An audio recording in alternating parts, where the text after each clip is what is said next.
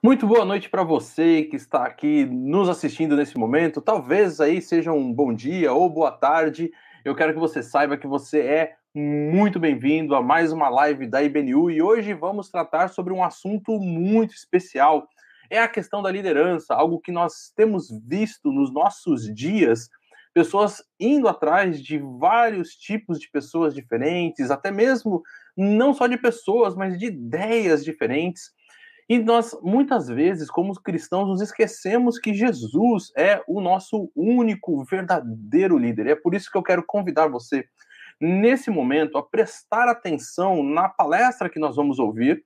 Mas, mais do que isso, você vai poder interagir também conosco, porque assim que terminar essa palestra, o Saião e a Suzy estarão aqui conosco para conversarmos e também para respondermos perguntas. Então, você coloque aí no chat a sua pergunta, vai assistindo o vídeo, vai interagindo com ele, para que você então possa participar conosco. Então, sem mais delongas, vamos então para o vídeo ver aquilo que temos para aprender.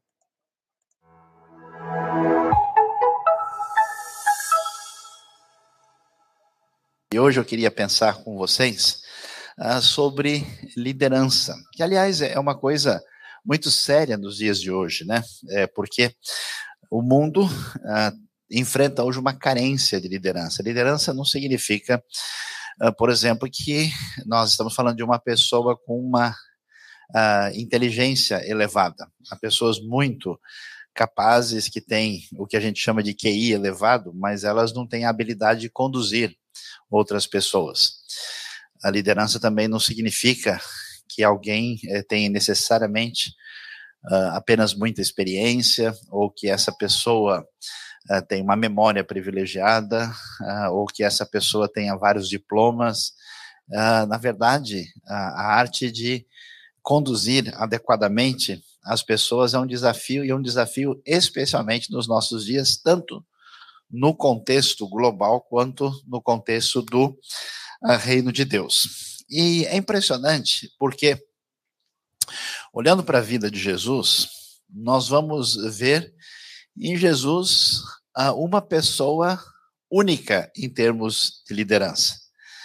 É, hoje é interessante que é, talvez a gente tenha o, o, o, olhar meio nublado, né, enxergando uh, em Jesus apenas uma categoria religiosa, quando na literatura, vamos dizer, geral, cada vez mais as pessoas estão vendo Jesus, o maior administrador de todos os tempos, Jesus, o maior psicólogo que já existiu, e tentando observar aquilo que a gente encontra no âmbito das ciências humanas e até além delas, e vendo na pessoa de Jesus alguém muito uh, além do de alguém diferenciado. Então, uh, a ideia é a gente prestar atenção não só ao que Jesus ensinava, não só uh, como é que Jesus, uh, vamos dizer, apresentava, se a gente pode falar dessa forma, a sua teologia, mas especialmente prestando atenção ao que Jesus fazia, como é que Jesus comportava. Né? Se a gente quiser entender a vida, a vida é muito simples e pode ser entendida por uma criança. É, a vida consiste em pensar direito, cuidar da cabeça, cuidar do coração, dos sentimentos e da vontade, e cuidar da ação. Tem gente que só pensa, né? É, são os formigões de Jesus, os cabeçudos de Cristo. Né? Às vezes o sujeito tem um pensamento profundo e a vida profundo, né? a coisa não vai funcionar bem. Ah, e tem pessoa que segue a teologia do Roberto Carlos, são tantas emoções, né? Ele só vive é, de adrenalina adrenalina, sentindo isso e aquilo tal. E, e, tem gente que é pragmático, vai fazendo as coisas no empurrão e nunca raciocina. Então, quando a gente percebe a importância de refletir, a importância de sintonizar o coração e a vontade com aquilo que vemos de diretriz da parte de Deus, e quando a gente age da maneira adequada, ah, o caminho certamente será muito mais ah, bem-aventurado. Olhando para Jesus, Jesus é o líder mais bem sucedido da história e ponto final. Nunca se encontrou ninguém na história humana que tenha conseguido é, atingir, mobilizar e inspirar pessoas em toda a história humana como Jesus. E é surpreendente, porque se a gente olhar um pouquinho mais de perto para Jesus, do ponto de vista, vamos usar uma palavra meio estranha aqui, da sua gestão, Jesus tem uma série de práticas, comportamentos e posturas que dificilmente alguém é, recomendaria hoje num mestrado na Fundação Getúlio Vargas, né?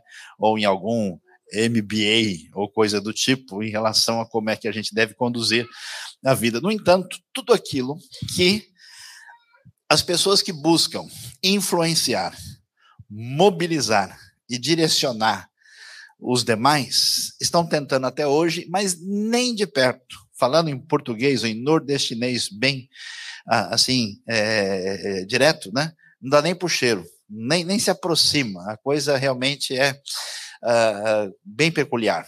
Aliás, aproveitando aqui um pequeno detalhe, já acabou de ser lançada a Bíblia de Estudo Bíblia Brasileira de Estudo, feita só por brasileiros em sintonia com a cultura e com a literatura brasileira. A introdução a Tiago começa dizendo assim, que Tiago é um livro no estilo sapiencial, parecido com Salmos e com Provérbios, e que, de uma maneira bem objetiva e direta, fala as coisas do jeito que elas devem ser faladas. Tem um jeito nordestino, sem rodeios, dirindo direto ao ponto. Essa começa a introdução. E claro, nem toda a Bíblia vai ter essa sintonia, mas você vai ver lá coisas de Dom Pedro II, Castro Alves, Cecília Meirelles, literatura brasileira e interagindo com o texto bíblico e vendo quanta coisa interessante a gente vai ter de ponte entre a nossa cultura e a escritura sagrada. Jesus, que influenciou a nossa literatura, que influenciou a história do mundo ocidental, fazia uma coisa muito difícil que é atrair muita gente. É impressionante isso. Todo lugar que Jesus vai, um monte de gente vai atrás dele. E você já está pensando, ah, também ele curava todo mundo? Não é bem assim. Ele atraía pela sua palavra, ele atraía ah, por aquilo que ele representava, além de simplesmente aliviar o sofrimento das pessoas. Tanto é que a liderança religiosa ficava ressentida e dizia: olha, essa ralé que nada entende da lei vai atrás dele. Por isso, Jesus conseguia e consegue, como ninguém na história humana, atrair gente, multidões, que, aliás, é o desespero do mercado, né? Ah, é impressionante como o mundo de hoje, tanto do ponto de vista da influência da mídia, como do ponto de vista do cinema, como do ponto de vista da veiculação das ideias, todo lugar o que se procura é fazer de tudo para atrair multidões. E por mais que as pessoas tenham tentado de toda maneira na história humana, ninguém conseguiu atrair e continuar atraindo, fascinando pessoas como Jesus fazia. As multidões estavam sempre indo atrás dele. Jesus fazia aquilo que a mídia mundial tenta fazer, que Hollywood tenta fazer e não consegue fazer direito. É interessante. O que, que as pessoas fazem para chamar atenção. Levanta um ponto controvertido. Já viram como é que funciona, né? É, inclusive, na nossa sociedade hoje, ela até é vítima da, da síndrome do escândalo, né? Quer sair no holofote, fala uma coisa muito estranha, fala um negócio esquisito, aparece aí fazendo uma coisa inusitada. Aí aquilo vira novidade, aquilo aparece aí nas principais manchetes, mas depois de dois, três dias é esquecido, porque alguém mais doido do que você vai aparecer e fazer uma coisa ainda mais esquisita. E é interessante que a lógica da propaganda, a lógica da linguagem, dos meios de comunicação, do cinema, funciona exatamente nessa base, tentando produzir alguma coisa fascinante. É efeitos especiais, são novas técnicas de mixagem, são uma série de elementos que aparecem uh, no sentido de produzir algo fascinante, cativar e atrair a pessoa, o que não dura muito tempo, né? Depois o sujeito tem o último celular, que é a, a coqueluche, né? O máximo do momento, e daqui a seis meses ele já dá para o filhinho brincar lá, porque aquilo já não vale mais nada. Mas é impressionante que ninguém consegue, na história humana, continuar provocando fascínio e provocando discórdia e controvérsia, como Jesus, desde o seu tempo. O pessoal discutia como é que esse homem pode falar uma coisa dessa. Como assim? Quem? Que história é essa? Só Deus perdoa pecados. E Jesus, então, desde o começo da história, tem sido o ponto de controvérsia entre diversos pensadores, diversas ideologias, diversos, ou por uma relação de ruptura ou de proximidade ou uh, sendo talvez a pessoa mais fascinante da história humana. Tão fascinante que a gente vai pensar em grandes uh, indivíduos da história humana que marcaram as grandes transições, inclusive do nosso tempo. Essas pessoas diziam, como Mahatma Gandhi, eu sou fascinado pelo Cristo dos Evangelhos e realmente fico impressionado com a pessoa de Jesus, mas não quero nada com os cristãos e a cristandade. Esses cristãos não me interessam. Mas a figura de Jesus nos evangelhos é impressionante. Ou um homem que deixou o terrorismo e foi atingido em cheio por Jesus, o famoso filho do Hamas, ex-terrorista, que ao ler a história uh, dos evangelhos e ver o que significa amar os inimigos, foi tão atingido que ele conta que de repente ele foi tomado pela força do Novo Testamento de dentro para fora. E não se tratava mais de uma coisa que ele precisava pensar, ele, como ele mesmo diz, ele não conseguia se livrar mais do poder e do impacto da força do evangelho já dentro do seu coração.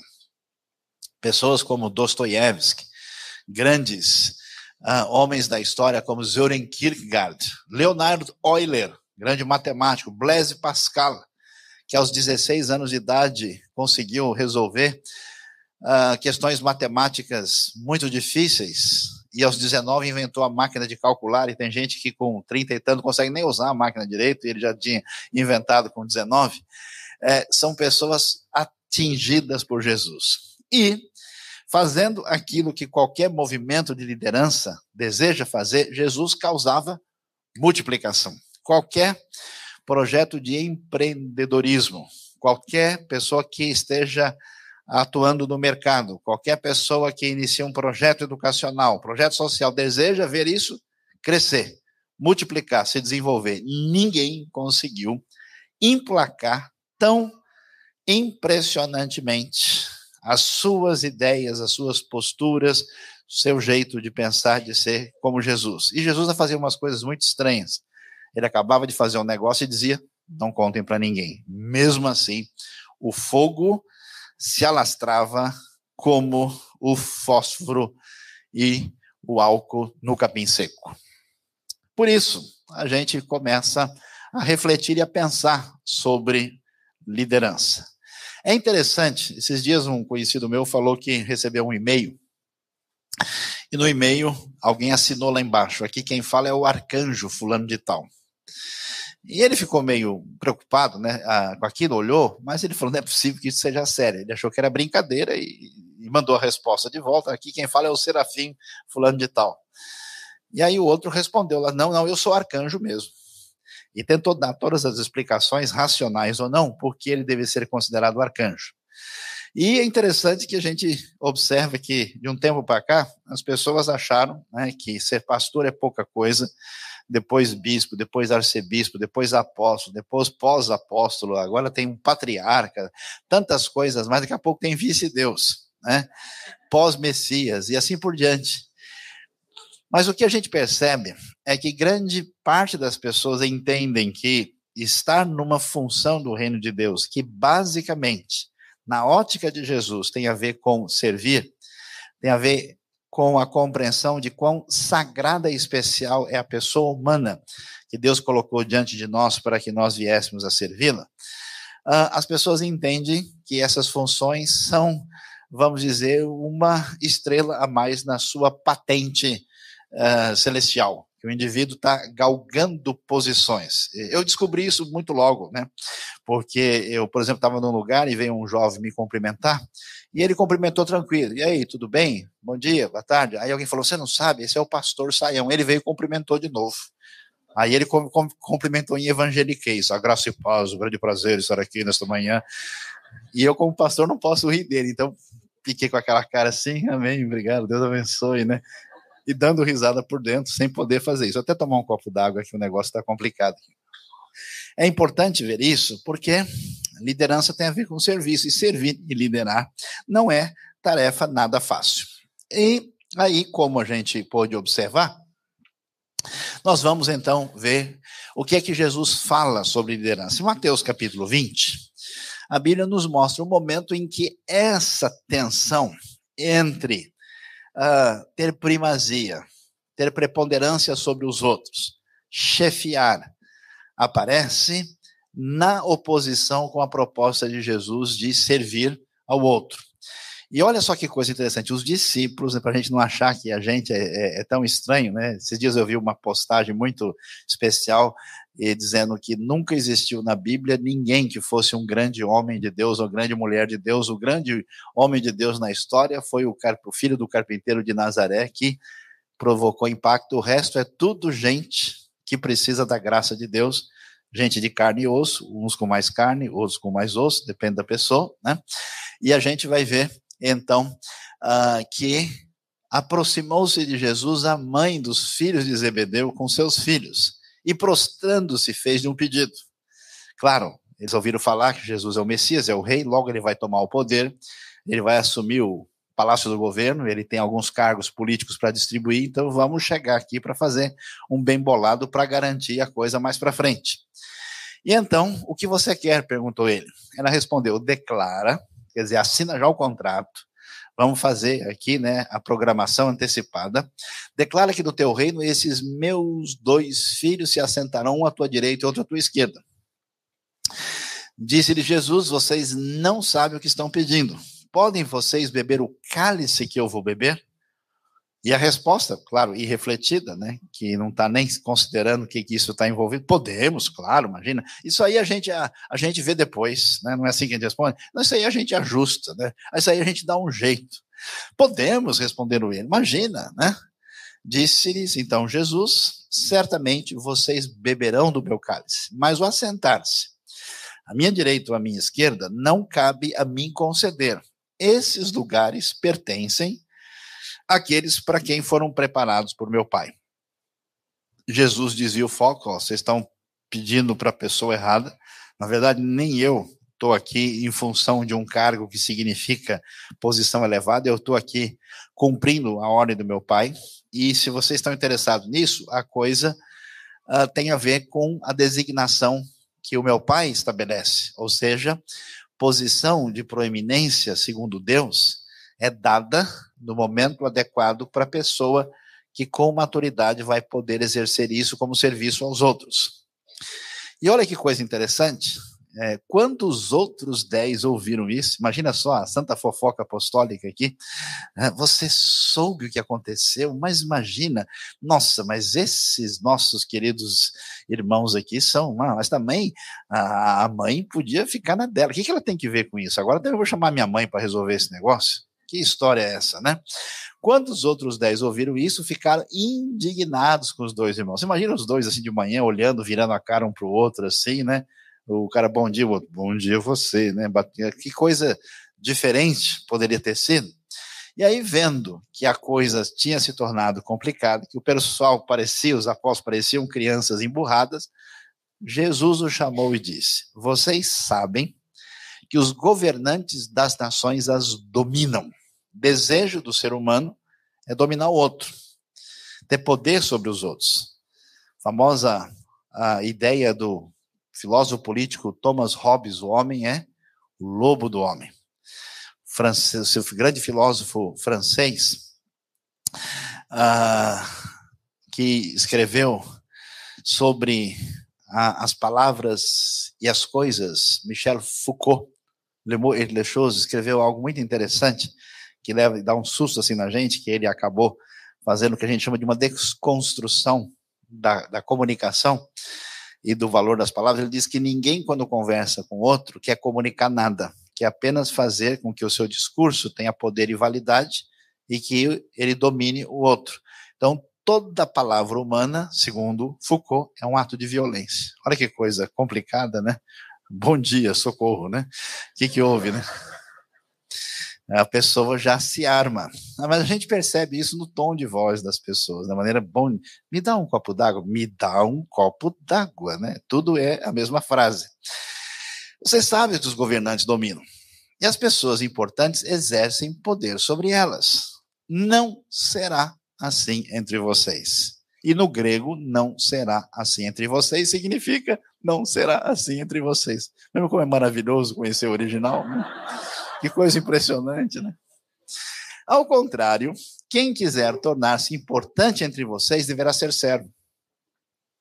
Eu fico imaginando que Jesus dá um susto, porque eles estão vivendo numa época que a gente sabe quem é que dá as cartas no mundo. É o Império Romano. O Império Romano dominou com muita força o mundo na época, na dita e chamada Pax Romana, por 200 anos. E Roma domina pela força militar, por ter a melhor arma já inventada até então, chamada Gladius, uma espada de dois gumes, de cerca de 60 centímetros, perfeita para o combate, assim lado a lado, um exército muito preparado, força econômica, uma estrutura administrativa, governamental, militar invejável, e eles sabiam como é que as pessoas dominam.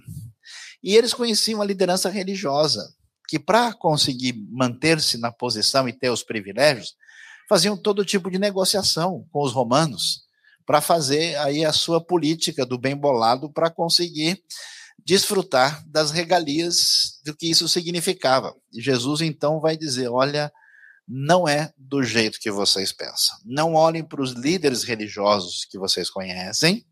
Não pensem que o poder está na força, nem na estratégia, nem no dinheiro. Na verdade, o poder maior está na capacidade de servir.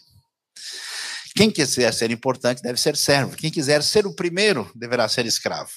E aí Jesus diz: o modelo sou eu. Como filho do homem que não veio para ser servido, mas para servir e dar a sua vida em resgate por muitos. Meus queridos irmãos, que coisa impressionante. Jesus vai inverter toda a lógica de poder humano, a lógica de domínio sobre os outros e vai caminhar na direção para dizer que liderar envolve servir e ministrar. E a pergunta é como é que isso acontece? Quais são os segredos dessa caminhada? É interessante que talvez eu acho que existe hoje três propostas de como é que a gente deve liderar. Uma delas diz o seguinte: que as pessoas que lideram bem são pessoas muito inteligentes, muito capazes, ágeis, que têm um raciocínio rápido e que têm uma formação compatível com isso. E por que essas pessoas pensam e aglutinam diversas atividades de uma vez? Que essa liderança será bem sucedida, ela é basicamente quase como a gente pode dizer, uma capacidade inata. Outras pessoas, talvez na maioria, transformam liderança basicamente em princípios gerenciais. É a gente aprender a fazer a máquina rodar. Como é que a gente faz com que os processos caminhem? E aí a pessoa então usa todas as técnicas disponíveis no mercado para ver se a gente consegue fazer com que toda a relação humana entre assim quase que num processo mecânico de elaboração de atividades que se transformam em resultados. E é interessante que no meio evangélico, religioso, a coisa está indo na, na, direção do que a gente pode chamar de pasteurização da fé. Né? Você tem a sua fé em três vezes sem juros, nunca dividida no cartão, né? e devidamente uh, organizada uh, conforme essa lógica.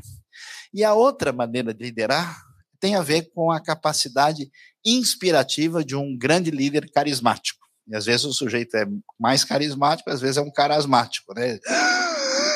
Ele não sabe como é que ele procede. Ou seja, uma pessoa que tem, assim, um dom artístico, que consegue movimentar a galera, que consegue pôr fogo em todo mundo, que esse é o caminho. Interessante que Jesus não vai dizer nem que a pessoa que é promissora do ponto de vista gerencial, nem que é muito inteligente, nem que é muito carismática e que mobiliza corações e almas pela sua capacidade, que essas pessoas são a referência de liderança.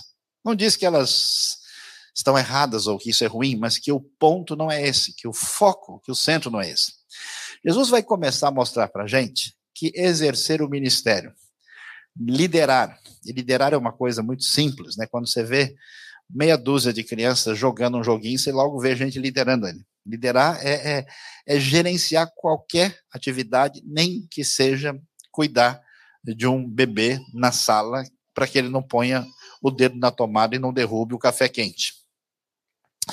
Jesus vai começar a dizer o seguinte: que os problemas que a gente enfrenta quando vai liderar têm a ver com elementos marcados com coisas mais profundas dentro da gente. Tem a ver com insegurança, tem a ver com controle e tem a ver com incoerência. Por exemplo, quando uma pessoa não alinhou a sua relação com Deus debaixo da graça de Deus e não amadureceu, essa pessoa, ao estar numa posição em que ele entende que é alguma espécie de dividendo da sua capacidade especial, essa pessoa pode sofrer de uma insegurança muito grande porque está focada em si mesmo. E essa insegurança se torna um problema porque mostra uma relação problemática. Veja, Pedro começa a andar em cima das águas, repara a força do vento e afunda. É, muita gente, por ser muito focada em si mesmo, não consegue surfar nas ondas do espírito. Está sempre perturbada, sempre ansioso. Se ele vai fazer qualquer coisa, ele está sempre pensando: ah, os outros vão estar tá olhando para mim, ah, ah, vão ver isso. Ele é sensível demais às críticas, é sensível demais aos elogios. Ele tem uma série de elementos que mostra a sua fragilidade na liderança. Mas talvez o maior problema é, de fato, quando o sujeito se torna o coronel de Cristo, o sargento de Jesus. E ele entende que liderança agora significa ser o dono do pedaço e a sua relação com os outros é uma relação de cima para baixo, de arrogância, de prepotência e isso envolve controle sobre os outros. Não é um monitoramento, uma mentoria para que as pessoas se desenvolvam e cresçam. É uma tentativa de deixá-las debaixo do meu poder e do meu domínio. E a coisa mais complicada que aparece é o famoso incoerência. Faço o que eu mando, mas não faço o que eu faço. Então, o líder apresenta, às vezes, uma série de questões e ele mesmo está longe disso. Por isso, o modelo que envolve liderança, que Jesus vai focalizar, tem a ver com o trabalhar o caráter e aspectos pessoais. Por essa razão, é interessante que quando Jesus vai assumir o seu ministério, quando ele vai começar a servir, e isso envolve não só o preparo de uma caminhada, mas um modelo para que isso seja referência para nós. Jesus não precisava ser batizado, mas ele é batizado como um batismo pelo mundo e como referência para nós. E ele se submete a ser batizado por João Batista, que até fica assustado e diz: Como assim? Eu aqui preciso ser batizado por ti? E é interessante o que, que acontece na tentação. Que tipo de tentação? Já que Jesus vai começar a servir, ou se você preferir, começar a liderar, começar o seu grande projeto mais bem sucedido da história humana, uh, o que, que acontece no momento anterior ao início desse ministério? Ele enfrenta a tentação diante da proposta de Satanás. E o que, que Satanás propõe? É interessante. Propõe para ele que ele transforme pedras em pão. Porque se alguém puder dar comida ao povo e garantir sustento, essa pessoa está aí na fita em primeiro lugar. E certamente a proposta de Satanás, você quer realmente chegar à posição de Messias? Você quer concretizar o seu reino? Basta você saber agir com o povo. Imagina como é que esse povo vai eh, entender o que você tem a dizer para ele se você der pão. E quem foi para Jerusalém ou para Israel alguma vez vai saber o que, que não falta ali é pedra. Imagina transformar pedras em pães ali, daria pão para a gente alimentar o Brasil todo, inclusive. Depois, a proposta é uh, que Jesus saltasse do templo. Aí foi inventado Hollywood os efeitos especiais. Você imagina só que subir lá de cima, né? Tan, taranã, tchiu, né? Jesus se lançando assim lá de cima, né?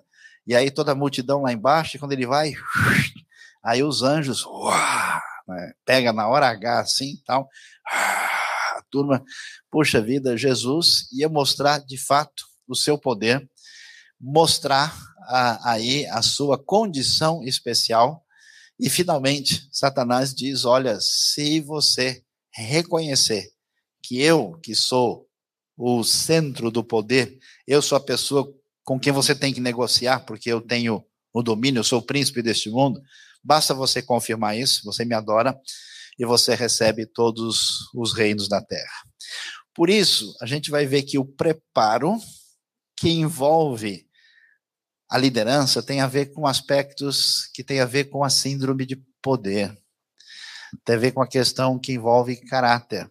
Por isso que quando você caminha com uma pessoa e você vê o que essa pessoa faz com um pouco mais de dinheiro na mão, vê o que essa pessoa faz quando ela tem uma posição de estar sobre outros, vê como é que essa pessoa reage quando ela está numa posição de privilégio, de ser fonte de bênção, e ela concentra a atenção sobre si mesmo, de fato, a gente percebe a grande necessidade de mudança de foco. Por isso, o texto vai dizer que o líder bem-sucedido não é a pessoa muito inteligente, não é a pessoa rei do gerenciamento, é a pessoa que não se perde em função de elementos que envolvem a sua vida do ponto de vista psicológico e espiritual, de relação com Deus e relação indevida com o poder. A mensagem, que é uma tradução interessante, que os irmãos podem examinar a qualquer hora, ela vai dizer uma coisa muito valiosa, uh, mencionando 1 João 2,15 a 17, que é um texto que é paralelo daqui. É, é, a 1 João fala, né? A versão antiga fala da soberba da vida, concupiscência dos olhos, né? Concupiscência da carne. Olha só como a, a, a mensagem traduziu isso de maneira muito contemporânea. Praticamente tudo que acontece no mundo, desejo de seguir o próprio caminho, de querer tudo para si, de parecer importante, não tem nada a ver com o Pai. Tudo isso afasta do ser humano. O mundo e os seus desejos vão passar, mas quem faz o que Deus quer está garantido na eternidade. De novo, de uma maneira muito simples, seguir o próprio caminho, vou me isolar e fazer as coisas, porque só eu sei como o negócio deve ser feito, de querer tudo para si, eu sou dono do pedaço, de parecer importante. Interessante esse negócio, né? Tertuliano falava que as pessoas saíam de casa apenas para verem e para serem vistas, né? Para eh, tentar dar uma impressão para os outros melhor do que realmente elas são. E uma grande bobagem, a gente sabe que isso não tem nenhum sentido. Diante disso, vamos tentar ver como é que Jesus, vencendo, tem a ver com a fragilidade humana, que são os obstáculos, o limite da sua capacidade de servir no reino para abençoar os outros, está exatamente em que medida você permite que Deus, através do seu espírito, direcione a sua vida para poder contornar a sua própria fragilidade mediante a graça de Deus. E o que, que Jesus fazia? Como é que Jesus se comportava? Qual era a grande diferença de Jesus em relação a todo mundo? E é interessante. Primeira coisa, muito diferente. Jesus sempre foi autêntico. Eu vejo pessoas tentando aprender a pregar, aprendendo a falar em público, aprendendo a liderar, e eles se tornam engraçados, porque eles começam a imitar os outros. Tem gente até que fica no espelho, fazendo jeitos assim, balançando a cabeça, para parecer com A ou B. Bobagem, né? Você precisa ser você.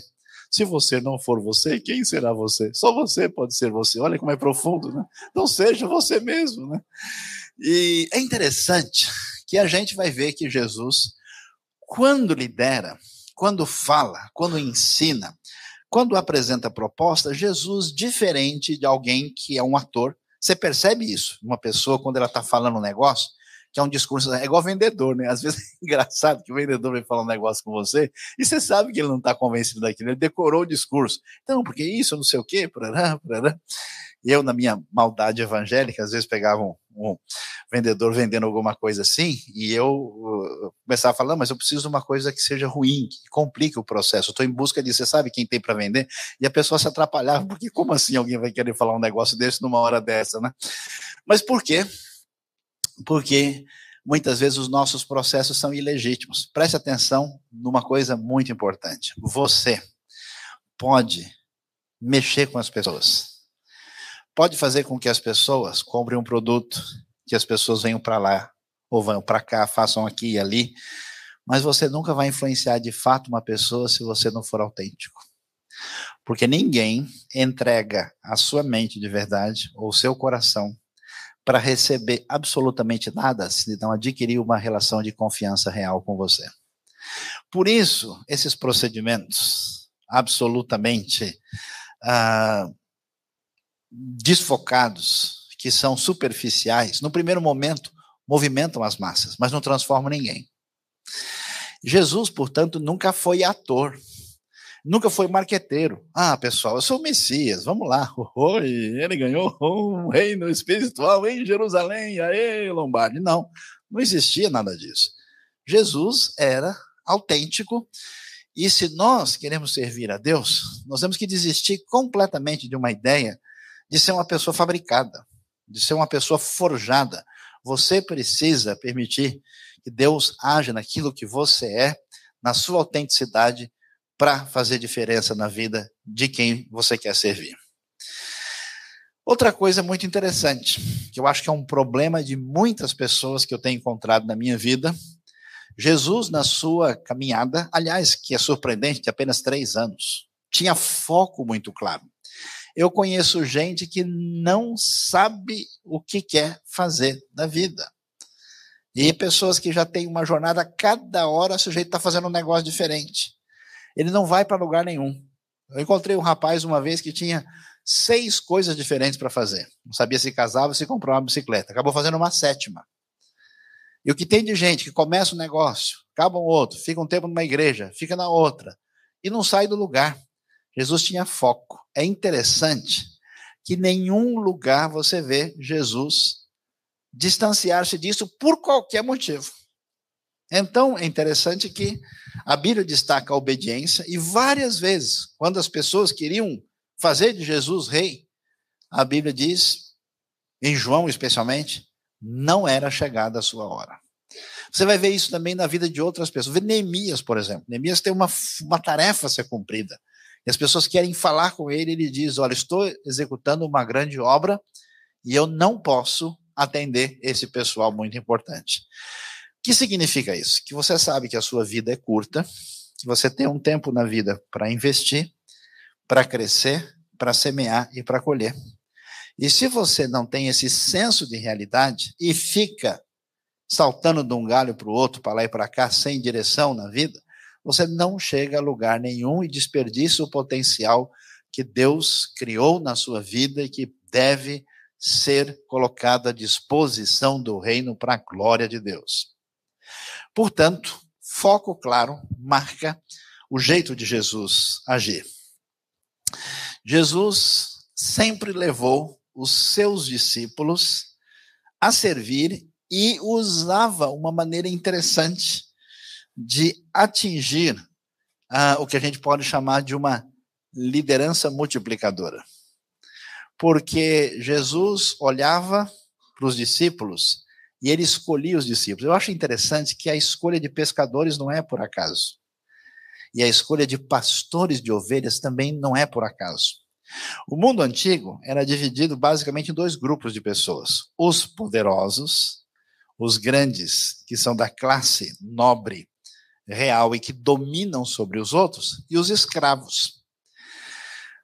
Os escravos eram escravos, por definição, na sua própria cabeça já tinham incorporado a ideia de que deveriam servir perpetuamente, e a grande maioria deles nunca nem desejou, nem quis, nem pensava em liberdade, porque ele dizia: Eu sou escravo. Conheço gente que não faz nada na vida pela sua mentalidade, que é quase como mentalidade de escravo. Já outro acha que tem o rei na barriga. E ele se porta como alguém que está aqui para ser servido. Ele se porta somente para mandar. É interessante que o pescador nem manda nem é mandado.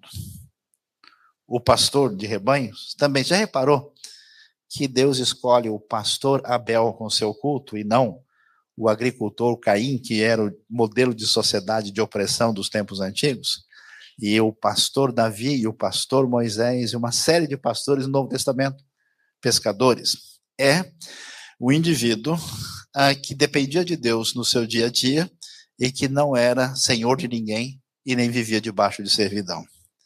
E é interessante isso, porque Jesus fazia algo que as empresas estão tentando aprender agora, né?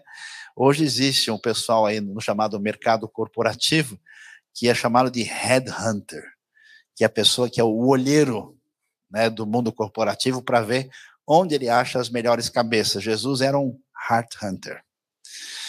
Jesus estava lá, aí um belo dia chegou lá um rapaz chamado Natanael, e Jesus diz assim: Esse é o cara, essa é a tradução na linguagem de amanhã, tá?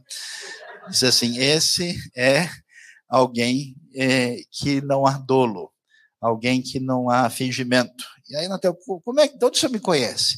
Que história é essa? O senhor entrou no meu Facebook, né? É, como é que o senhor está sabendo da minha vida? Aí Jesus vai dizer algo interessante. Eu vi você quando estava meditando debaixo da figueira. Então, Jesus estava de olho no pessoal. Jesus observava e ele trabalhava os discípulos com a ideia de transformar esses discípulos em pessoas que viessem a servir. A liderança abençoada é uma liderança que inspira e que transforma quem é inspirado em gente que caminha nessa mesma direção e que tem essa sensibilidade. Jesus achava e treinava seus seguidores. Liderança perniciosa se concentra no líder e morre com ele. Liderança, segundo Jesus, inspira e mobiliza as pessoas e multiplica a ação de Deus de uma maneira absolutamente poderosa e incapaz de ser segurada. Assim, Jesus agia. É interessante. Líderes importantes são pessoas que não podem ser tocadas. São pessoas completamente distantes dos outros, geralmente que exigem privilégios particulares, é, que se apresentam distanciadas do povo comum, muito diferente do jeito de Jesus. Jesus surpreende, e surpreende demais, porque ele é alguém disposto a atender a multidão. E surpreende, sabe por quê? Não só porque Jesus atende todo mundo, mas o tipo de gente que ele atende surpreende. Jesus, por exemplo, eu acho interessante, porque criança conhece, sabe das coisas. A criança olha para a cara de um tio assim que está precisando de oração, ela não chega perto, ela dá aquela olhada assim e Deus te abençoe, né? E ela corre, né? Para as crianças arrumarem confusão e quererem passar por todo mundo e querer chegar junto de Jesus e os discípulos tentando, ó, oh, sai daí, sai daí, menino, né? Que negócio é esse, né? É que Jesus devia ser muito interessante para as crianças. Eu não sei se ele ficava, né, olhando, fazendo alguma coisa assim, mas Jesus é fascinante para as crianças. Jesus conversa com as crianças de boa, ponto de os discípulos se incomodarem e depois ele mandar os discípulos passear e ficar com as crianças. Deixem elas virem a mim. Jesus conversa com a mulher samaritana, que tem a vida toda enrolada e que dificilmente seria membro de qualquer igreja aqui em Natal com a vida tão complicada. Tinha tido cinco maridos e vivia com o que não era, a vida estava totalmente complicada. Uh, Jesus confunde as pessoas porque ele cura o filho do centurião romano, que é o soldado inimigo que oprime o seu povo. Romano tem que morrer. Romano né, que a gente, que o Senhor o tenha. Jesus, como é que você vai curar? Manda os dois juntos para a vida eterna. Né? Nós estamos livres dessa galera. Jesus se conversa com o soldado romano. Jesus vai comer na casa de fariseu. Tem crente que é tão para frente, tão superior, tão intelectual, que ele não se aproxima de nenhum fariseu, fica só com ele mesmo. Né? Jesus de boa. O fariseu chama ele para jantar e vai lá sem problema nenhum. Jesus conversa com publicanos, se aproxima de gente como Zaqueu. Sabe o que é interessante? E aqui tem algo muito especial. Jesus tem interação com todo e qualquer tipo de gente. Quando você é refém das suas experiências negativas, quando você permite que a sua personalidade seja fechada por causa da sua experiência familiar particular, da sua experiência cultural, da sua personalidade, você se fecha, você só tem interlocução com um determinado tipo de gente. Ou seja, sua capacidade de florescer e servir no reino diminui à medida que você se torna refém de si mesmo. Jesus é o cara, ele é interessante. Ele tem, né? Você vê aquelas coisas que vem no aeroporto, tomada que, é, que se encaixa em qualquer uma do mundo? Se aparecer o que for na frente, Jesus tem interação. Ele é um líder que tem condição de interagir com todo tipo de gente. Por que, que os jovens se perdem? Porque eles não escutam mais os adultos, se tornam inteligentes demais. Por que, que os adultos perdem os seus filhos? Porque eles são muito sábios. Sua experiência é indiscutível e essa galera nova não sabe de nada. Eles precisam é escutar o que eu falo e ponto final. É interessante que Jesus é diferente. E, e os discípulos não estão nem aí. Eu acho o máximo, né? Porque Jesus não só interage com todo mundo e tem tempo para ensinar os discípulos a entrarem em sintonia com o que precisa. Porque quando a multidão chega, os discípulos querem se ver livre desse povo chato e complicado. Os discípulos chegavam para Jesus, eu acho interessante a cara de pau de querer dizer para Jesus o que ele deve fazer. Jesus, é o seguinte, você não está vendo, muita gente, vai dar problema, os caras estão sem comer, você não prestou atenção na logística do evento, então deixa eu dar uma, uma, uma, uma, uma instrução adequada para o senhor. Manda embora o povo para que possa ir aos campos e povoados vizinhos comprar algo para comer. Jesus nem aí ele, porém, respondeu: ah, arruma vocês comida para eles. A pessoa falou: esse Jesus está precisando de oração mesmo. Vamos pedir que Deus o abençoe. Jesus era um líder para todos. Se você não conseguir mais interagir de verdade com qualquer tipo de pessoa que Deus coloca diante de você, você precisa repensar a sua postura. Apesar de Jesus ser o líder que conversa com a mulher samaritana, com o fariseu, com a criança e com o romano, na sua pragmática, na sua postura de como fazer as coisas, Jesus tem um jeito muito diferente do que a gente tem hoje em dia. Esses dias alguém me ligou pedindo para falar num determinado lugar, não me lembro, e a pessoa me disse o seguinte: Olha, quantas pessoas precisa ter para o senhor vir? Eu falei: ah, Não sei, quantas puderem vir, né? Não, mas não tem um número. Eu falei, não, não tenho como número. Não, porque, assim, tem gente que se não tiver pelo menos 300 pessoas, não vem, senão queima o filme do preletor. Eu falei, é mesmo? É, porque se a pessoa se torna um preletor muito conhecido, e ele vai ter um grupo menor, e ele está num lugar menos importante, então é, isso acaba prejudicando o currículo dele. Meus queridos irmãos, que coisa diferente. Jesus nunca caminhou nessa direção. A nossa sociedade supérflua e superficial imagina o seguinte: o importante é a gente ter muita gente à nossa volta. A glória e a celebração de alguém existe à medida em que essa pessoa fala para milhares de pessoas. No entanto, o grande erro desse pensamento está na ideia de que se eu trazer um pouco de influência e de ensino para centenas, milhares, até milhões de pessoas, que de alguma maneira isso vai ser benéfico para o reino ou para qualquer outro projeto. Jesus vai dizer não. É mais importante que eu influencie intensamente a vida de algumas poucas pessoas do que influenciar superficialmente a vida de milhares ou milhões de pessoas. Porque essas pessoas influenciadas superficialmente, daqui a pouco eles têm uma outra influência superficial e aquilo que foi semeado vai embora.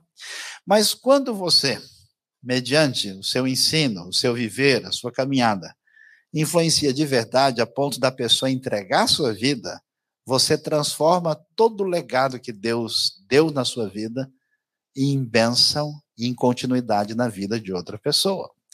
Por isso, Jesus, na hora de exercer o seu ministério, ele se dedica apenas a um grupo pequeno.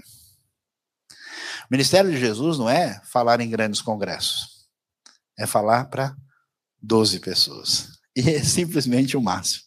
Porque os 12, cada um mais complicado que o outro. Um traiu, o outro negou. Os outros nem para trair não estavam, já tinham fugido antes.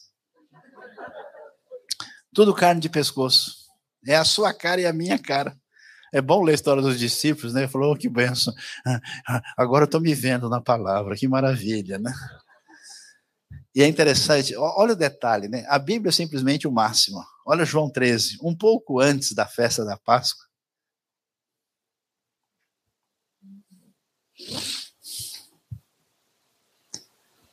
Sabendo Jesus que havia chegado o tempo em que deixaria este mundo iria para o Pai, olha só o jeito, tendo amado seus que estavam no mundo, amou-os até o fim.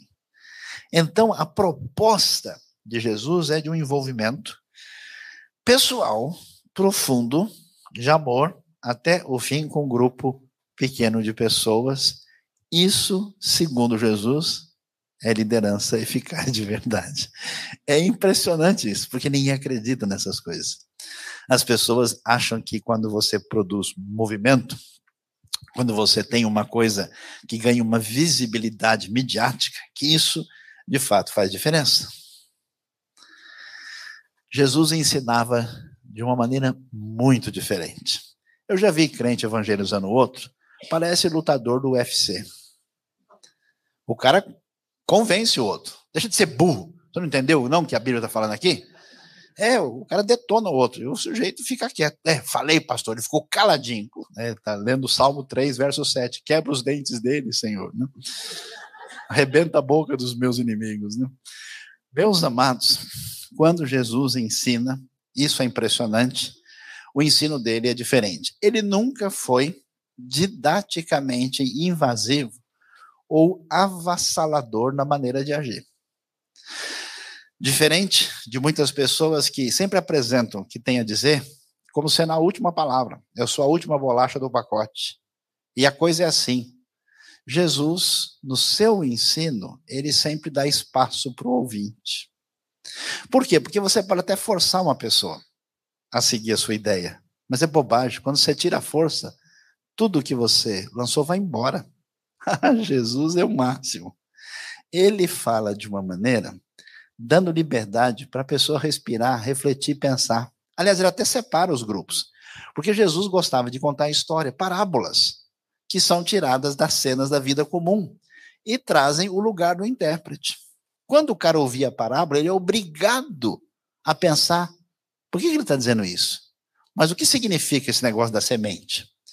Que história é essa de ovelhas? Mas como assim a figueira secou?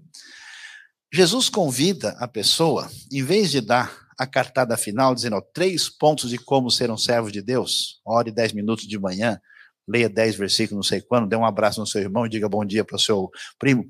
Ele nunca faz esse tipo de coisa. Jesus chega e fala de uma maneira que a pessoa é obrigada a parar com tudo e fala: peraí, o que é que ele está dizendo mesmo?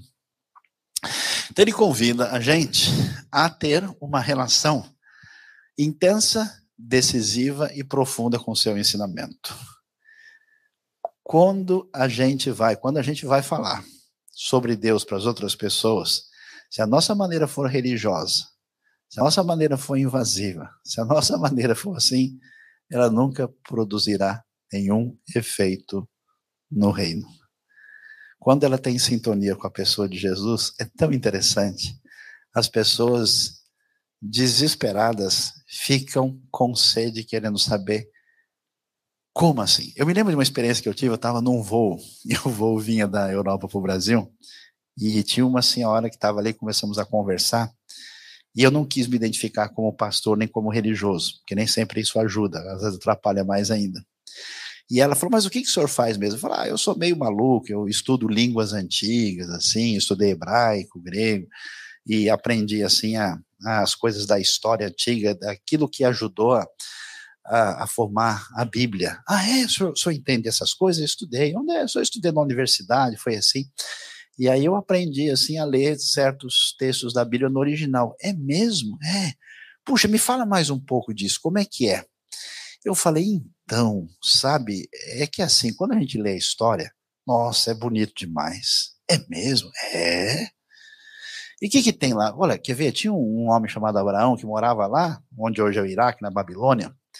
E o interessante é que a Bíblia nunca fala que essas pessoas eram religiosas e estavam interessadas em Deus. Aí Deus falou e disse, então o Senhor Deus a Abraão: E Deus resolve fazer um, um contrato com ele.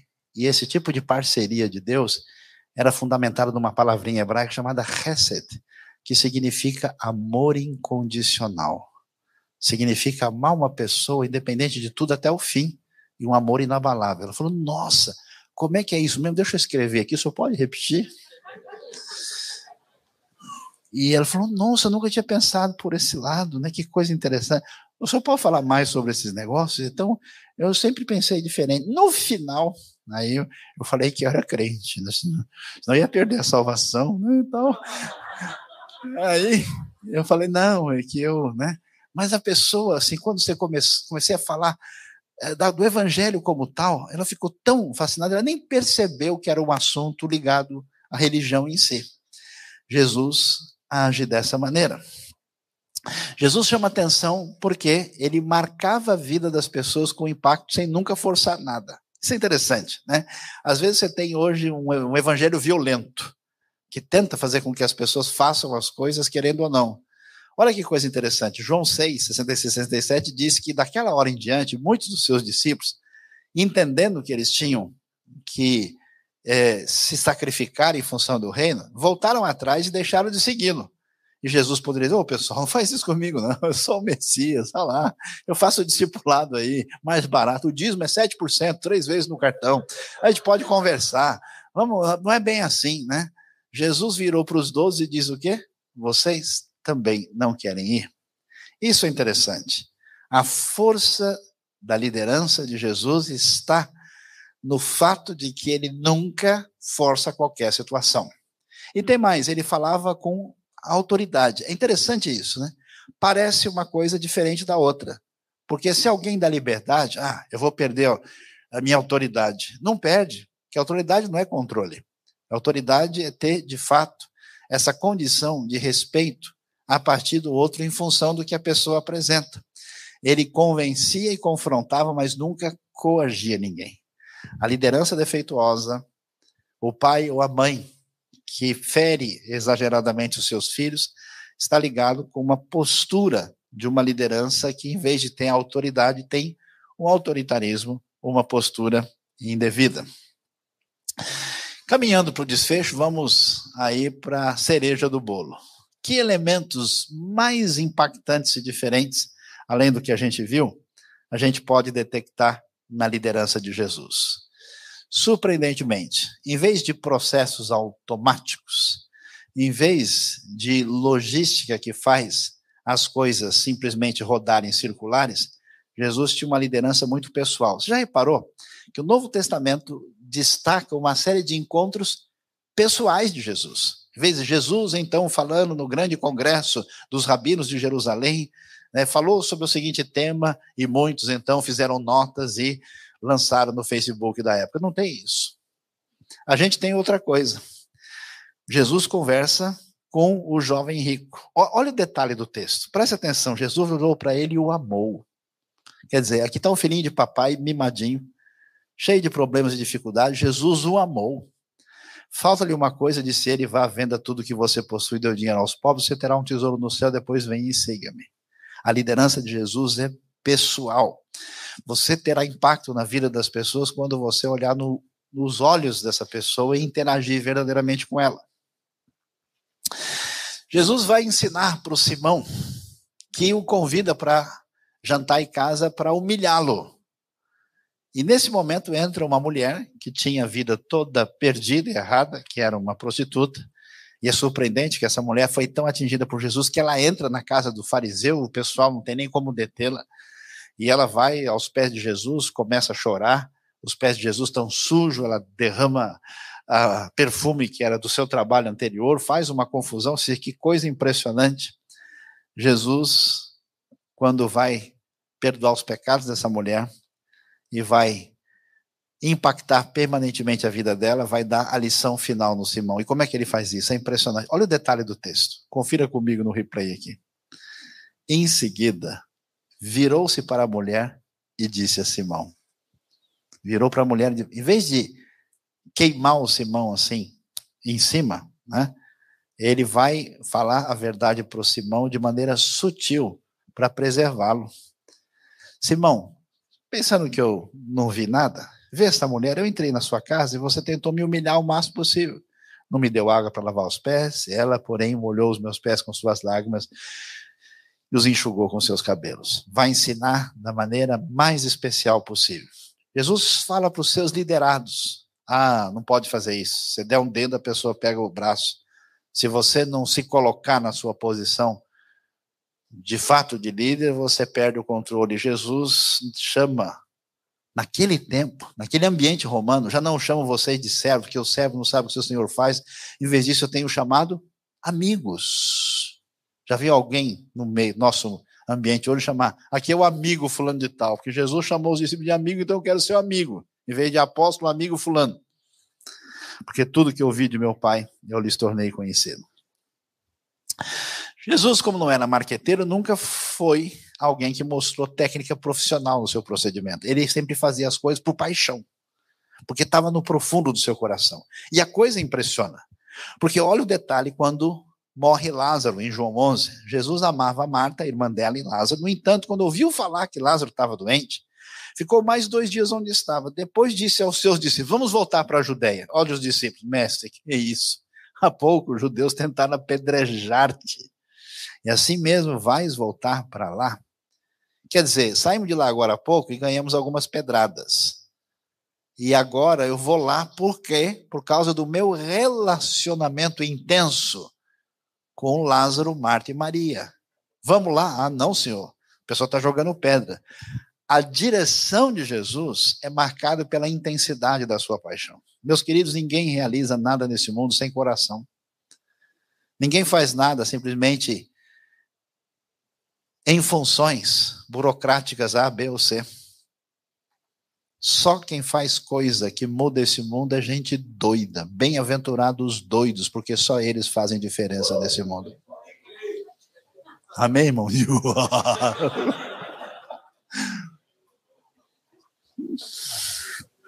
Agora você sentiu, sentiu uma vez, senti que foi comigo a palavra, né? Interessante que Jesus tinha simplicidade e humildade. Todo momento, o pessoal diz: Senhor, é agora. O Senhor vai assumir o reino. Vamos lá, vamos lá para Jerusalém resolver esse negócio. Ele nunca buscou glória humana. Ele se afastava da tentativa de dar a ele a visibilidade que tantas pessoas fazem qualquer coisa para ter. Ele mostrou que líder é um servo e a coisa mais interessante é que pessoas não são instrumentos. Quando o veneno do desejo do poder entra na vida de alguém, a gente não enxerga mais as pessoas, enxerga como é que as pessoas podem servir para o meu sucesso, para o meu bem-estar, para que eu tenha preponderância. Esse é o veneno que mata e que destrói. Pessoas não são instrumentos, elas são o objeto do amor de Deus elas possuem verdadeiro valor. Eu acho interessante Moisés. Deus faz a maior proposta do ano para Moisés. Depois que o povo chutou o pau da barraca, fez tudo errado, Deus diz: Moisés, dá licença, sai da frente que eu vou acabar com todo mundo, que esse pessoal não presta mesmo. Se eu tivesse com Moisés aí, eu assinava o contrato rapidinho.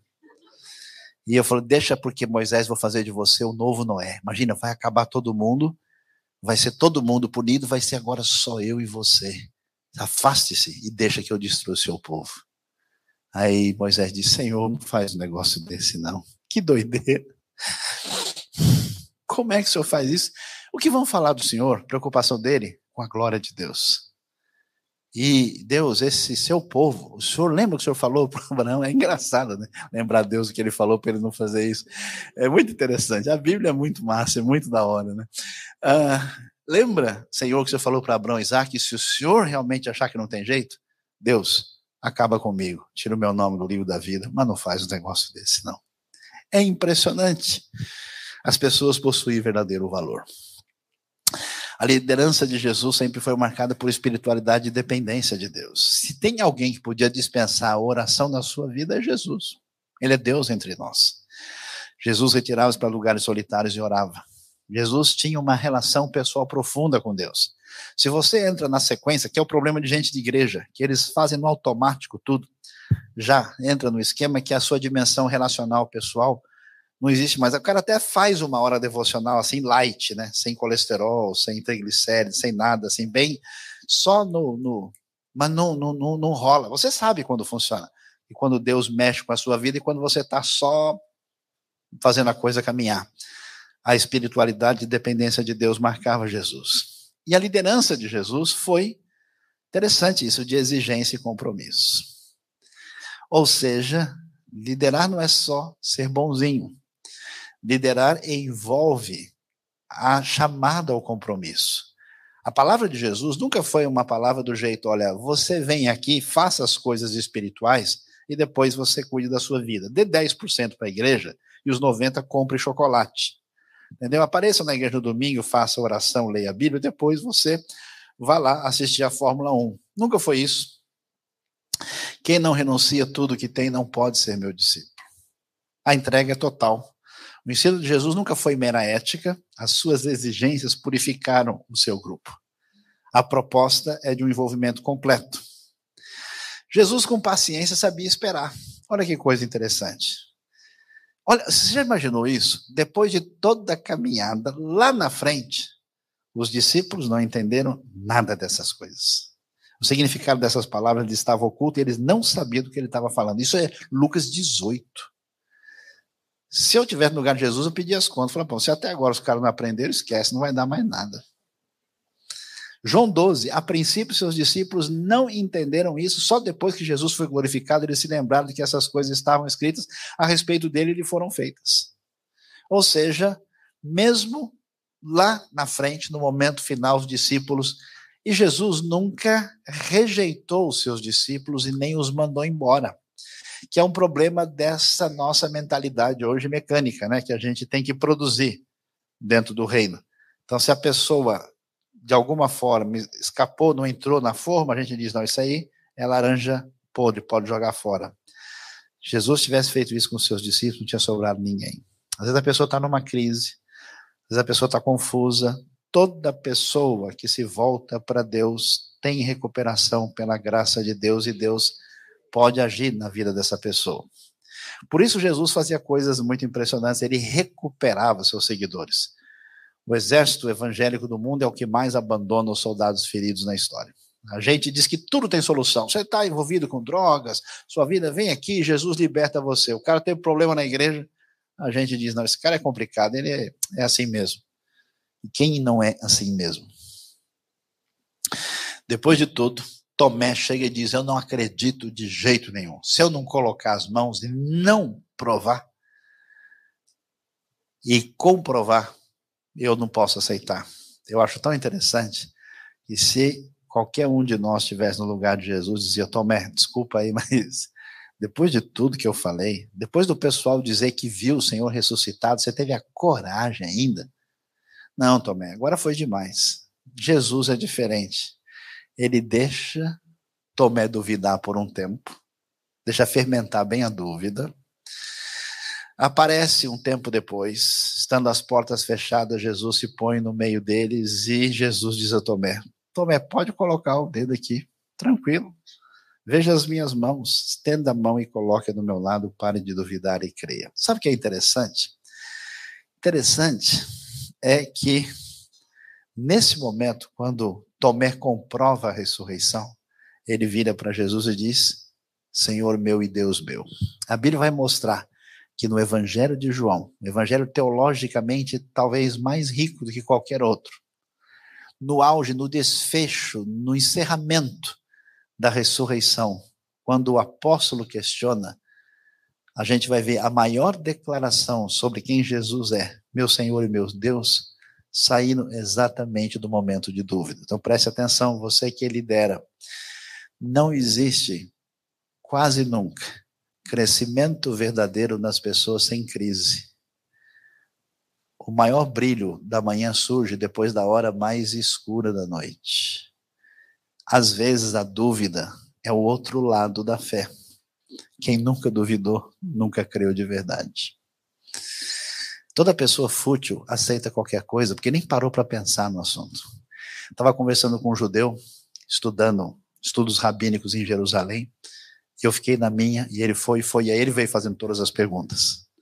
Aí uma hora ele virou para mim e disse: É muito difícil, pode ser que Jesus seja o Messias. isso até dá para a gente conversar, mas ele ser divino é muito difícil de entender como que Deus pode aparecer numa pessoa. Acho difícil demais de entender. Aí eu virei para ele, eu também. É muito difícil de entender isso. Aí puf, o homem desarmou, né? E aí a gente começou a conversar e eu fui mostrar algumas coisas lá no próprio uh, livro de Salmos que apontava o fato do rei messiânico ser divino e ele ficou muito pensativo. Impressionante. Imagina a situação de Pedro. Pedro amava o Senhor, todo ah, afobado, prometeu um monte de coisa, falou lá. Aí, depois que ele tem medo, entrega, o Senhor trai. Imagina como é que Pedro dormiu aquelas noites, como é que a coisa ficou. Quando foi domingo cedinho da ressurreição, a Bíblia diz que o discípulo a quem Jesus amava disse a Pedro: É o Senhor. Oh, coisa impressionante. Imagina lá no mar da Galileia, é o Senhor. Pedro fica maluco. Nunca mais ele ficou direito dentro dele mesmo. Veste a capa, se lança no mar. E aí Jesus vai gastar todo um tempo diferenciado dizendo: Pedro, tu me amas? Pois vai cuidar das pessoas. Direito apacenta os meus cordeiros, cuida dos meus cordeiros. Jesus vai recuperar as pessoas. Jesus recupera os seus seguidores. Jesus provoca amor e loucura. Interessante. Hoje nós vivemos na época de tudo sem sal, sem açúcar, sem pimenta, sem nada. As pessoas falam um monte de coisa que são lugar comum, que não tem impacto nenhum. Jesus nunca fez isso. Ou ele fala um negócio com pimenta malagueta para o pessoal sair pulando, gritando, como assim? Ou tem mel para o sujeito não esquecer nunca mais. Por isso, quando ele atinge a vida da mulher pecadora, ela vem por trás, com o perfume da sua vida anterior, se coloca atrás de Jesus. Jesus está meio que deitado no chão, com os pés para trás, todo sujo. Imagina a cena. A mulher vai, derrama perfume na frente dos religiosos, que não podem nem chegar perto dela, começa a chorar, lambuza o cabelo, fez até reflexo, né? Com aquele monte de poeira que está nos pés de Jesus, uma confusão danada e começa a beijar os pés de Jesus. E não é selinho, não. Pelo grego é beijar mesmo, é um beijo atrás do outro. Jesus faz isso quando ele atinge a pessoa, quem é seguidor de Jesus reage dessa maneira. E talvez a coisa mais complicada e difícil. Jesus vai vencer o maior teste de autoestima que a liderança, em última instância, precisa entender. Eu tenho visto vários pastores, vários irmãos queridos servindo a Deus aqui e ali. E eu nunca vi uma pessoa falar, olha, pastor, eu vou desistir do meu ministério, da obra de Deus, do que eu estou fazendo na igreja, porque falta conhecimento. Como eu percebi que eu sei pouco, eu vou estudar mais uns três anos, aí eu volto a servir a Deus. Nunca vi um caso desse. Nunca vi pessoas deixarem o ministério quase por nenhuma razão que a gente poderia sugerir. Mas, quase sempre, as pessoas abandonam a sua caminhada por uma frustração profunda. Decepção com as pessoas. Porque alguém puxou meu tapete, porque alguém me enganou, porque alguém me traiu, porque a pessoa que estava comigo de repente mostrou uma caminhada diferente. Porque eu achei que a gente estava junto, porque o fulano era meu líder e fez isso, porque tal pessoa nunca imaginei. É interessante que o teste último da vida de Jesus vai ser amar e servir a quem o traiu. Olha que coisa impressionante. Jesus está lá na noite da última ceia, vai lavar os pés dos discípulos. Você imagina a cena?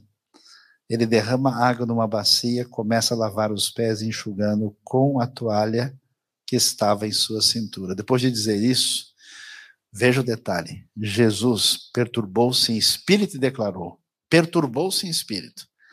Digo-lhes que certamente um de vocês me trairá.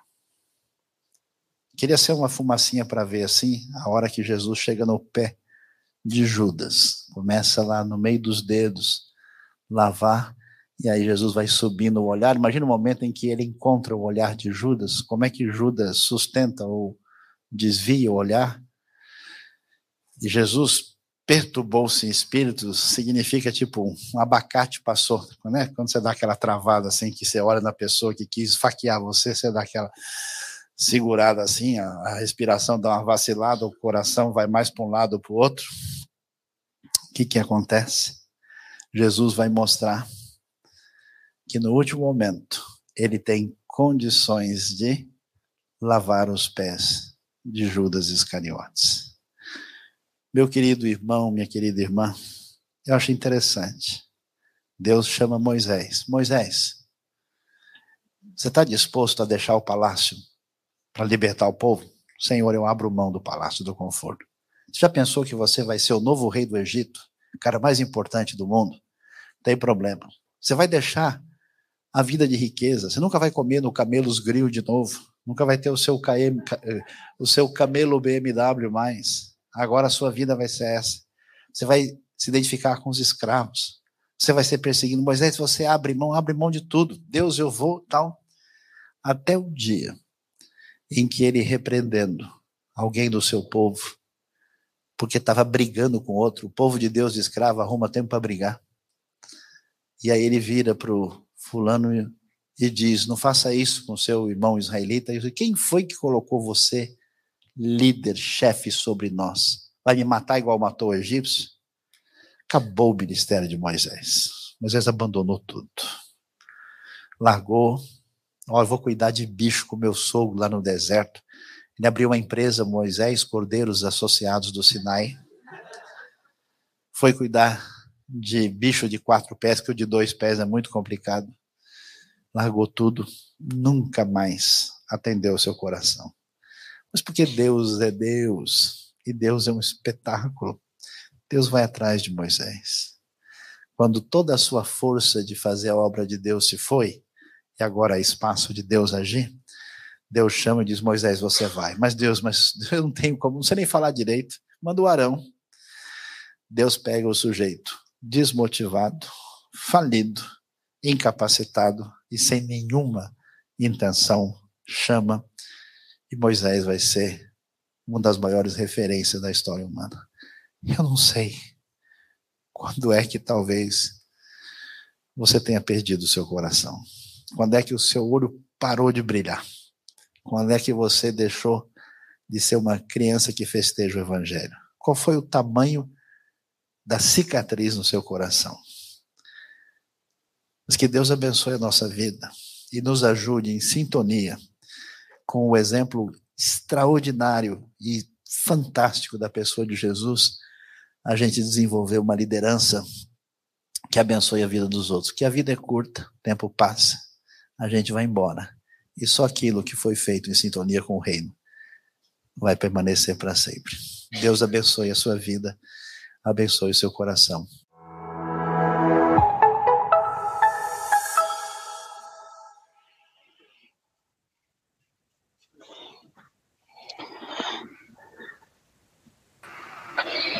Boa noite a todos. Boa noite, Suzy. Tudo bem? Tudo bem.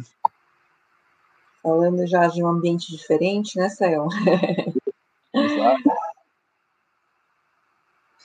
É, Dileia também vai entrar aí para nos ajudar. Entrou perguntas. Boa noite, boa noite. Tudo bem, Dileia? Tudo bom? Ainda tem o um vídeo passando, não? Não, não, não. Terminou já. Estamos ao vivo. Ao vivo, ok. Então, tá. o pessoal pode já mandar as perguntas, né, sobre no essa questão bastante aí. Tá? É, já temos bastante pergunta aqui, Sayão. Sim.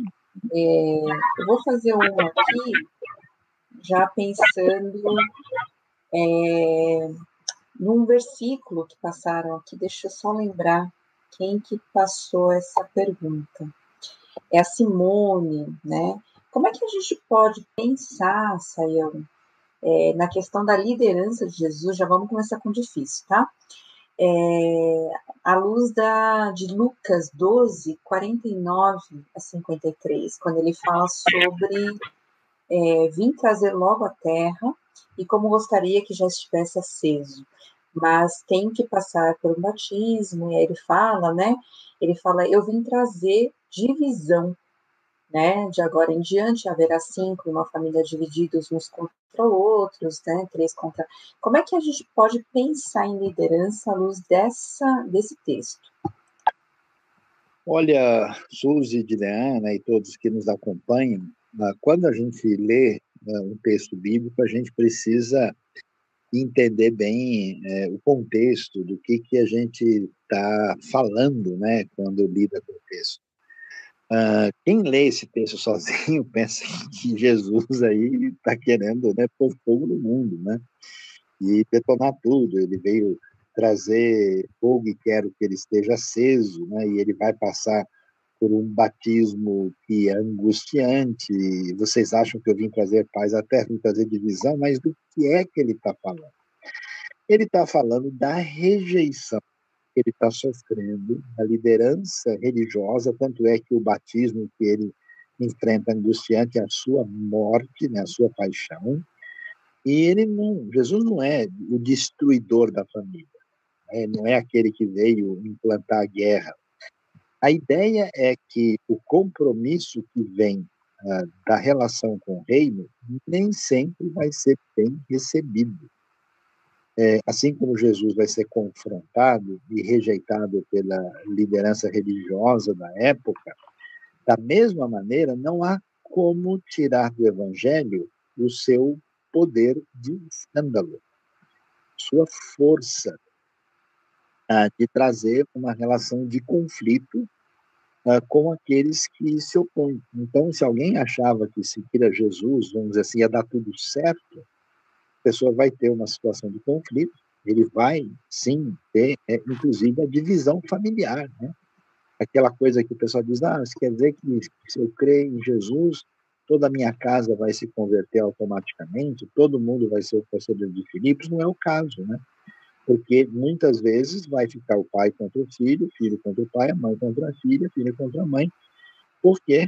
Porque aqueles que assumiram o seu compromisso de se tornarem discípulos de Jesus foram rejeitados, perseguidos, né, como acontece com Jesus, com seus discípulos e os seus seguidores depois.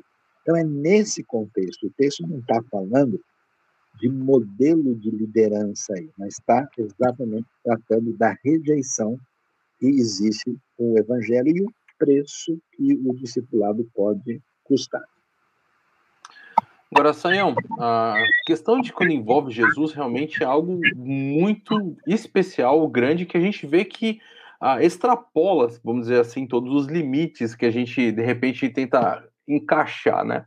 Inclusive, até mesmo porque outras, vamos dizer assim, ah, religiões também citam Jesus, né? E você vai ter aí, por exemplo, ah, mesmo em meios como, por exemplo, muçulmano e outras realidades assim, você também tem aí algumas considerações a respeito de Jesus. E a Terezinha, inclusive, ela faz uma pergunta aqui sobre o Alcorão e essa percepção que esses que o grupo muçulmano tem de Jesus como um líder. Então, é interessante que o impacto de Jesus é, não escapa, né? Porque eh, Jesus influencia né, o movimento, digamos, cristão primitivo, isso se espalha pelo Império Romano e vai mudar a face do Império Romano, né, do mundo grego, e, e vai mudar para sempre a história da Europa, do Ocidente e do mundo. O islamismo é uma tradição religiosa que tem início no século VII. Né? O islamismo começa em 622, a data oficial da Égira, né? quando Maomé uh, foge, e ele se expande, mas os, os árabes, nessa ocasião, já tinham conhecimento da tradição judaica e da tradição cristã. Inclusive, né, o Alcorão tem 114 capítulos, as famosas suras, né, e uma boa parte né, das descrições envolve muita coisa da pessoa de Jesus, né, especialmente ali Sura 92, 93, 94, né, que, que menciona bastante né, Issa, o profeta, e Jesus é tido como um dos seis maiores profetas da história, que são seis importantes, inclusive pouca gente imagina, mas os, O Islã acredita que Jesus vai voltar, né, e vai voltar para tornar o mundo islâmico, né, segundo a tradição islâmica. Ah, então, o que, que acontece? Elementos é, essenciais e fundamentais sobre Jesus na tradição cristã, especialmente o fato de que ele é filho de Deus, né, e a ideia do jeito que a Bíblia apresenta da sua crucificação, morte e ressurreição, no Islã isso é modificado. Né? É uma tradição posterior que não interage com essa tradição cristã adequadamente e cria uma nova tradição né? mas não deixe de apropriar-se de Jesus de uma maneira diferente, né? É, como acontece mesmo nos movimentos modernos aí de gente pacifista que até é, não é religioso, tradições do, do, do, do mundo asiático que fala de, de um misticismo acentuado, de uma pessoa de perfil elevado, né? Jesus é incluído, né? Então, todo, praticamente todo mundo quer, vamos assim dizer, usar. Mas a, o, o, o, testemunho é distinto do que a gente vê na Bíblia, então Jesus é visto, né? Como um profeta, não é exatamente nem como líder, né? Eu me lembro que numa ocasião eu tive oportunidade de falar uh, de Jesus como professor, como pedagogo, num ambiente de maioria islâmica e o pessoal ficou muito curioso, né, que eles não tinham pensado em Jesus como alguém mestre da maneira de ensinar, né, e foi uma experiência muito interessante. Agora, Sayão, quando a gente também pensa sobre a própria realidade de liderança, uma das perguntas que geralmente aparece é como que essa questão funciona até mesmo no conceito da trindade, né? Então, como é que Jesus aí se envolve no processo da liderança se ele, ele é submisso ao Pai? Então, como que funciona todo esse é, essa compreensão a respeito da liderança quando envolve a própria Trindade?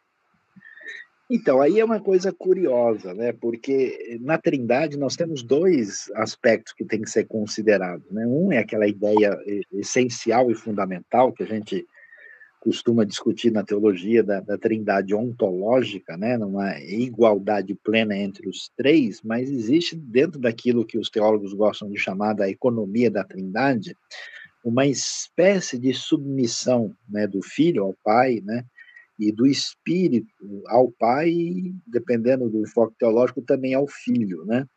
E aí, eh, nessa situação, é, isso tem a ver com o papel na história redentiva, mais do que propriamente é, na sua discussão de essência é, ontológica.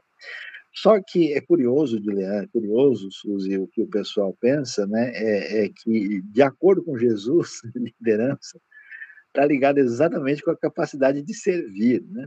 Então, é, quando Jesus vai dizer, como a gente ouviu na nossa reflexão aqui, e os líderes das nações, né, que as lideram, eles governam de uma maneira, ele diz, não será assim entre vocês, né? Então, a, a, o líder, diferentemente daquele que exerce o poder de maneira a, de, a partir da sua posição, de uma maneira, digamos assim, autoritária e ditatorial, o líder inspira, né? Jesus nunca usou nenhum recurso de que ele precisava de força financeira ou política para coagir alguém, né? É a sua palavra, a sua autoridade. Então, o servo que é servo de verdade tem a maior autoridade de todos. Então, o, a, o cristianismo bíblico ele inverte essa direção, né? E, e, e não é como se pensa no padrão que a gente pode chamar padrão do mundo. Né? Então, aí a liderança de Jesus se define mais nitidamente porque ele se submete ao Pai. É, é até interessante, né, Sayon, é, pela essa forma de liderança de Jesus foi bem subversiva, né? O que o pessoal é, esperava da liderança de Jesus não tinha nada a ver com, com o que ele foi realmente, né? Então, você pode explicar um pouquinho sobre essa questão, né? Ele veio trazer o reino, depois tem uma pergunta aí que o Juliana pode fazer. Ele veio trazer o reino e como é, essa liderança foi realmente subversiva, né? Então, é interessante que, de um lado, né, a expectativa que se tem sobre Jesus ela é, é frustrante, né? Porque se espera de Jesus um Messias guerreiro, né? Que vá confrontar né, as autoridades locais, especialmente o, o Império Romano. E como Jesus não faz isso e vai numa outra direção, muita gente acaba é, ficando, vamos dizer, confuso e até decepcionado. Eu acho que grande parte da rejeição de Jesus tem a ver exatamente com esse deslocamento de que ele fala que a mudança forte que o ser humano precisa está dentro dele e não nas estruturas externas que o pessoal gostaria de ver modificada, né? É, e aí, ah, ao mesmo tempo, essa mudança profunda interna ela é a grande mudança. Nesse sentido, é um poder eh, subversivo realmente do evangelho, né? Que a gente vai ver, por exemplo, se desdobrando. Os cristãos primitivos viviam num sistema romano opressor, de escravidão, né? Mas o amor de Deus e a mudança da nossa posição como irmãos em Cristo fazia um papel subversivo dos valores cristãos no meio de uma sociedade perversa e iníqua, né? E, então, nesse sentido, é, de fato, uh, o reino de Deus é, é, é, essa coisa que é igual um fermento, né? que vai crescendo devagarzinho e silenciosamente. E foi assim que o poderoso Império Romano não teve mais força suficiente para conseguir é, deter e dominar o cristianismo e acabou desaparecendo e a fé cristã se espalhou por todo o mundo. Bom, Saião, e a gente tem aqui, o pessoal tá, tá, tá, tá aquecido, Saião. Tem pergunta, hein? Pois é, mas acho tempo, que não, não dá para que tá hoje aqui, porque é, realmente foi muita pergunta e a gente já tem mais de uma hora e meia aí. Talvez dá para fazer mais uma ou duas, né? E aí a gente marca um segundo momento aí para lidar com essas perguntas aí, porque realmente chamou a atenção aí. Sim, e a Radassa até fez uma pergunta aqui bem interessante. Ela pergunta assim, ó. A preocupação de Jesus era implementar o reino de Deus. Ah, porém, foi ao mesmo tempo um líder, orador, professor, resiliente. Por que as pessoas tentam separar Jesus, colocando Jesus em caixinhas? E por que fazem isso? Olha, por definição, a única coisa que a gente faz é colocar tudo em caixinhas, né? Porque o nosso mundo é o mundo das caixinhas, né? A gente, a gente é, vem de uma estrutura de pensamento que a gente chama cartesiana, né, analítica, e, por definição, no processo analítico dedutivo cartesiano, a gente faz a separação para a classificação. Então, Jesus é muito amplo né, na sua ação. Jesus é profeta, é sacerdote, é rei, é divino, é humano, é o Salvador, é o Senhor. É, Jesus é próximo, ele é também transcendente. Né? Então, todas essas coisas. Aí o que, que a gente faz? A gente limita, né? Eu, eu quero Jesus sociológico, eu quero Jesus político, eu quero Jesus metafísico, eu quero Jesus judeu, eu quero Jesus antijudeu. Então, a pessoa vai né, fazendo essa demarcação limitadora. E isso, de fato, é um processo que a gente tem que encarar e abrir né, a amplitude do ensino da Bíblia, do Novo Testamento, sobre a pessoa de Jesus, que envolve aí uma cristologia ampla, extraordinária e fascinante. De certa forma, a pessoa quer, quer ler Jesus à luz do seu próprio entendimento da realidade do mundo, né? Acho que essa que é, é isso que vai pegando. Na verdade, ela encaixa Jesus na sua caixinha, né? Exatamente. Eu não queria falar tão Agora, abertamente. Desculpa, é, então. Até, até acho que a, a pergunta da a próxima pergunta da Radassa vale a pena porque essa questão, né? A imagem de Jesus, né? Eu acho que encaixa nisso que a gente estava falando.